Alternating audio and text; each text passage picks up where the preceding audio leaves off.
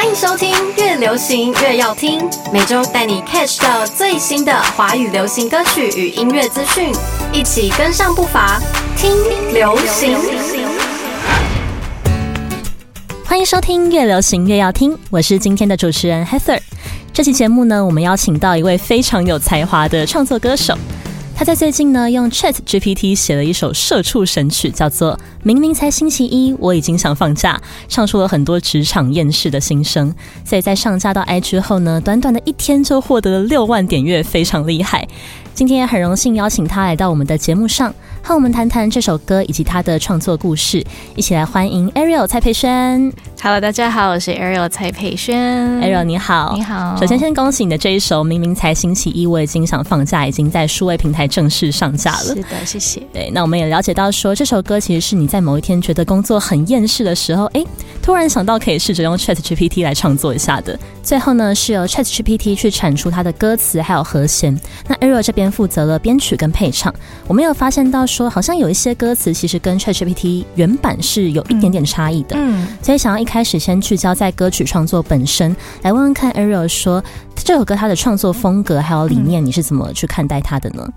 嗯，这一首歌真的就是星期一的时候，我自己本人很厌世的时候，我想说好，那就来试试看看。那时候因为 ChatGPT 刚上线，然后很多人就一直在讲这件事情，我想说好，那我就来试试看看它有多厉害。所以我真的打进去之后，我发现它的歌词就是蛮搞笑的。就是大家如果有去听这首歌，会发现前面两句是。呃，还没到星期五，我已经快不行。就是这种很口语化的，我觉得蛮惊艳。觉得哎，就是 GPT 它连中文这种比较口语化的东西也可以讲，因为其实大大家现在。嗯，大部分用 Chat GPT 是用比较文绉绉的，就对他对他的印象是他产出的文字是比较文绉绉，比如说可以帮忙改履历啊等等，他就是会把它修润的感觉好像很厉害这样，但没想到歌词它可以这么直白，所以我就想说，好吧，他居然给我这么直白的歌词，那我好像可以走比较轻松活泼，就是有点厌世，当然大家听起来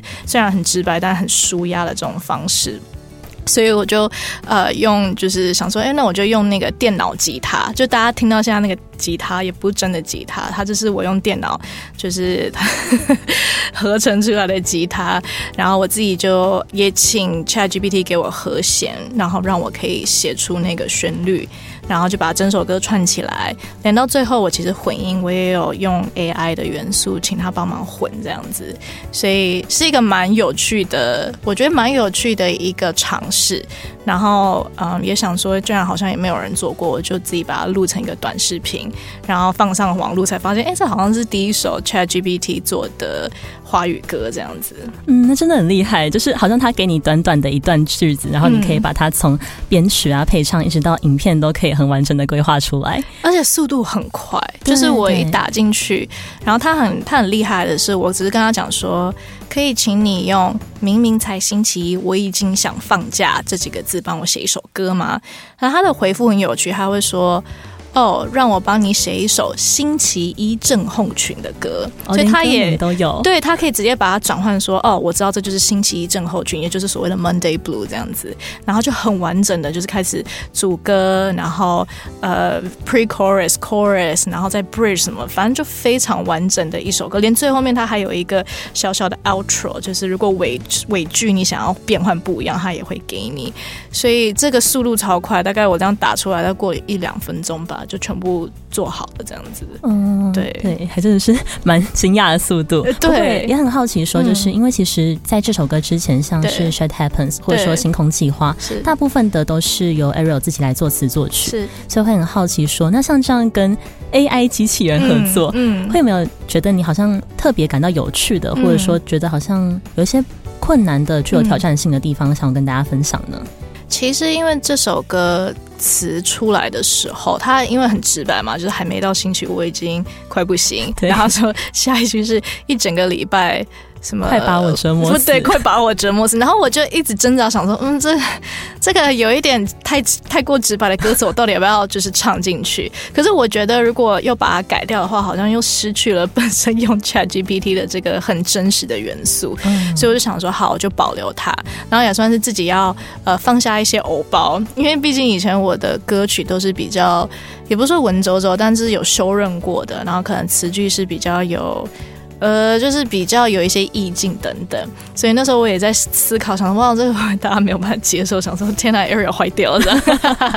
但是我自己其实是唱的蛮开心的，然后我越唱越觉得啊，其实现代人如果是这种比较轻松活泼的歌，就是就是要直接打中他们的心，就是一讲出来，对啊，一整个礼拜真的把我搞快快折磨死，这是真很真实的对心声。唱出心声了。对，嗯，那听起来就是一段虽然好像一开始有点挑战性，嗯可是整体来说还是很有趣的一个经历，这样子。对我自己 had a lot of fun，然后我觉得这就是做音乐对我来讲最大的快乐，就是能够真的很觉得很有趣，然后 have fun。嗯，所以其实后来也有发现说，除了这一首《明明才星期一》，我也经常放假，也有跟阿迪合作一个 《我爱我的妹妹》。对那想要问一下 Ariel 说，从这几次的合作下来啊，有没有对 ChatGPT 它的创作的特性有一些比较深入，或者说比较整体性的发现或者是归纳呢？可以跟大家分享一下。我觉得 ChatGPT 很厉害的是，它会结合大数据去呃给你回复。然后比如说像那时候。呃，这个星期一我已经想放假。其实他运用了很多可能他网络上面收到的星期一症候群的一些症状，跟大家会有的一些抱怨心态，他都会放进去。比如说，他就会说：“哦，对啊，我我希望可以放假，我希望可以让心情敞开，然后我希望可以很自由自在等等。”就是其实他描述的蛮到位的。那、后来我跟阿迪就是。我那时候就觉得我很想跟他一起，就是好玩写歌这样子，然后我就想说，哎，那大家通常想到阿弟的关键字就是比如说眼镜啊、妹妹啊，然后我就讲英文啊、帅气啊、聪明等等，然后没想到我把这些关键字打进去的时候，可能 AI 它收集到的大数据就是。呃，有把这几个字，然后围绕着这几个字的相关词，都会一起放进歌词里面。然后比如说，他到歌词里面，他就会写着什么什么妹妹眼神闪耀着光彩啊，对，然后什么很聪明啊，因为我都把这些放进去，这样子。他什么英文好像母语等等，这样可能他就是把这些，比如说我们在 Google 常常关键字搜寻，然后大家还会额外在搜寻的其他相关词都会放进去，我就觉得还蛮有趣的。毕竟他可能现在技术还没有成熟到说可以直接 get 到说，哎，你你到底这个主题想要讲什么？但我觉得他能够抓到这些，把它串在一起，我觉得算是蛮厉害的。嗯，嗯那回到音乐人上面的话、嗯 a r i e l 会觉得说，要让 AI 能够很顺利的去发挥这些辅助的功能，嗯音乐人自己应该要拥有，或者说再去精进什么样子的能力，才可以好好的跟他共存吗？我觉得应该是要先 open mind，应该要敞开心去知道说，现在科技其实真的进步非常神速。那因为科技进步神速，代表我们必须也要学习能力跟上。因为很多时候，如果比如说现在 AI 这么发达，但是没有那个想要学习的心态，然后一直卡在觉得说，呃，比如说抗拒，或者是也不愿意去学习，其实第一个可能自己就没有办法。那么有效率的工作，因为一直在淘汰，在淘汰嘛。然后第二个就真的是，呃，我觉得跟上这个时代是是非常必要的，对。所以，嗯，我觉得当然就是自己音乐人还是不能，应该说也是还要自己保留自己，比如说音乐的一些灵魂在吧，就是可能呃有一些 AI 没办法取代，比如说一些创意的发想，然后一些比较人类天马行空的一些思想，可能。嗯，AI 还是取代不了，但我觉得这种技术层面的东西，如果能够跟进，然后学习一下最新的技术，我相信是一定会加分的。嗯，刚才讲到像是创意的发想这边，对对，因为之前也有看 Ariel 的一些其他的访谈，也有讲到说，像是以前的一些作品，嗯。也是跟自己可能会去看电影啊或者小说这种创意的发想有关。比方说像《听不见的爱情》就是张爱玲嘛，是对。那在 AI 这样子出来之后，你觉得会不会回到你自己的音乐创作表现上面，会怎么样去影响你可能是获取这些灵感，或者说去使用这些灵感的方式呢？嗯，我其实嗯，刚刚有突然间想到，因为我自己呃很喜欢常常看到一些很优美的词句的时候，我会把它记在一个笔记本上面。然后有时候我呃歌词比较没有灵感的时候，我会回去看这些很优美的词句，然后或许它可以带给我一些呃创意的启发，这样。然后我刚刚突然想到，或许我可以把这些句子，比如说输入到 Chat GPT，然后问他说：“诶，有没有其他相关的，或者是类似这种比较感人，或者让我觉得很 touching 的东西？”或许他就会可能会跑出一些其他我觉得更有意思的，或更有意境的画面。我觉得这就可以帮助我，呃，在写歌的时候，或许我就不会那么卡，因为有时候歌词要写出来就是。对，也是需要花一段时间。但如果它能够帮助我，我相信整个整个过程会更顺利。嗯，所以可以说是，虽然 ChatGPT 可以帮我们去整理或者说去探索，但是我们自己还是要去，不管是对于这种文本呐，还是其他的东西，都要有一定的接触嘛。对，而且我觉得 ChatGPT 很有趣的是，你问他的方式，其实问也是一个技巧，就是你要很准确的告诉他说你想要什么，然后你。你要知道你你要他给你什么，因为有时候，比如说只是一个字的偏差，他就会整个回复完全不一样。然后每一次你再重新问他的时候，他的回复又不一样。所以我觉得问的方式，我觉得也要花一段时间。像昨天，我就突然间看到有个网站，它可以 AI 生出动画，可是你要很清楚的指令告诉他你的动画的元素是什么。所以我大概昨天花了其实大概快一个小时，一直反复修改我动画想要它呈现的样子。因为比如说，因为它是英文，我举一个例子好了，呃，比如说我想要。就是我的画面是一个歌手在唱歌，然后我那时候叙述的画面是说，我希望他有一个 angelic voice，就是有天使般的声音。可是对于 AI，它可能就把 angelic voice 当成两个分开的字，所以它的画面会出现天使的翅膀，然后跟一个歌手。可是其实我的要的那个感觉不是这样，所以我发现就在问 AI 的时候，因为它毕竟不是人类。它没有这么大的庞大的解读能力，所以你要很准确的给它什么，就所以后面我就说我要漂亮的，比如说我要漂亮的呃华人女歌手站在房间中间打光八 K 的什么细节等等，就是要那种很细节的跟他讲，非常详细，对对对，然后然后反复重重新一直回去。那个 refine the search 就是重新调整我的字，这样子。嗯，所以听起来就是自己的探索跟对 AI 的探索都是很重要的。是是是是的。但其实今年在音乐的路上有蛮多的新进展嘛。然后呢，整体来说，像是现在结合 AI 科技来创作，也是一个非常大胆的尝试。就会有点好奇，说这样的尝试是不是跟你在工作上的变化有关呢？想要请你跟我们聊聊，说从 Sony 离开之后到现在的心境上的一些变化。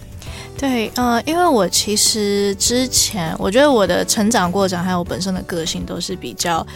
呃，有时候我会比较呃不太容易去抒发我自己的感受，然后所以呃之前都是透过写歌，然后所以以前出的歌曲真的就是比较，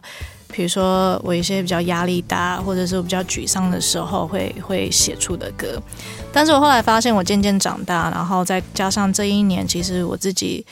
呃，算是成长蛮多，在于不管是比如说我自己搬出来，然后比如说呃，现在就是变成独立歌手之后，我觉得我要自己去面对很多事情，然后有种瞬间长大的感觉。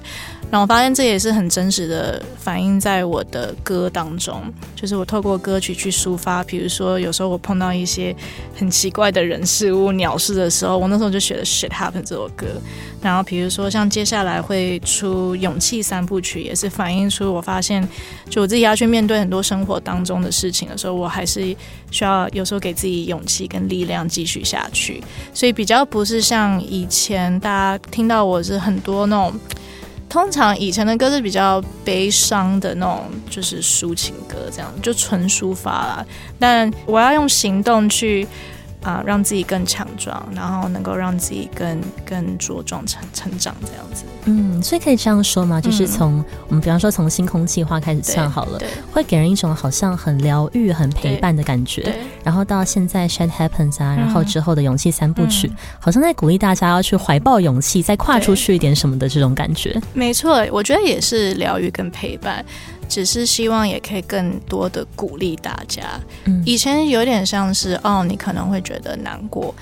啊，我也是。那希望你可以从我的歌中也知道你不是孤单的，找到共鸣，找到共鸣。然后现在是 OK，我知道你难过，我也难过，我们都会经历这些让我们难过的事情，但我们可不可以更有勇气的一起去面对？嗯，对，一起加油的这种概念。嗯，听起来《勇气三部曲》会是一个让人非常有力量的作品。我希望，我希望是。对，也难怪很多粉丝朋友好像都敲完很久了。对，那 Eric 可不可以在这集的节目跟我们稍微透露一下《勇气三部曲》它近期的计划进度呢？哇，因因为现在是独立歌手，所以就是 很多事情都要自己做的时候，啊，原本是希望这首歌是这个月可以发表，但是呃，应该这首预计是五六月的时候会会终于正式跟大家见面。MV 也拍好了，然后歌曲现在也正在进行呃混音当中，所以第一首《勇气三部曲》的歌叫做《雨季》，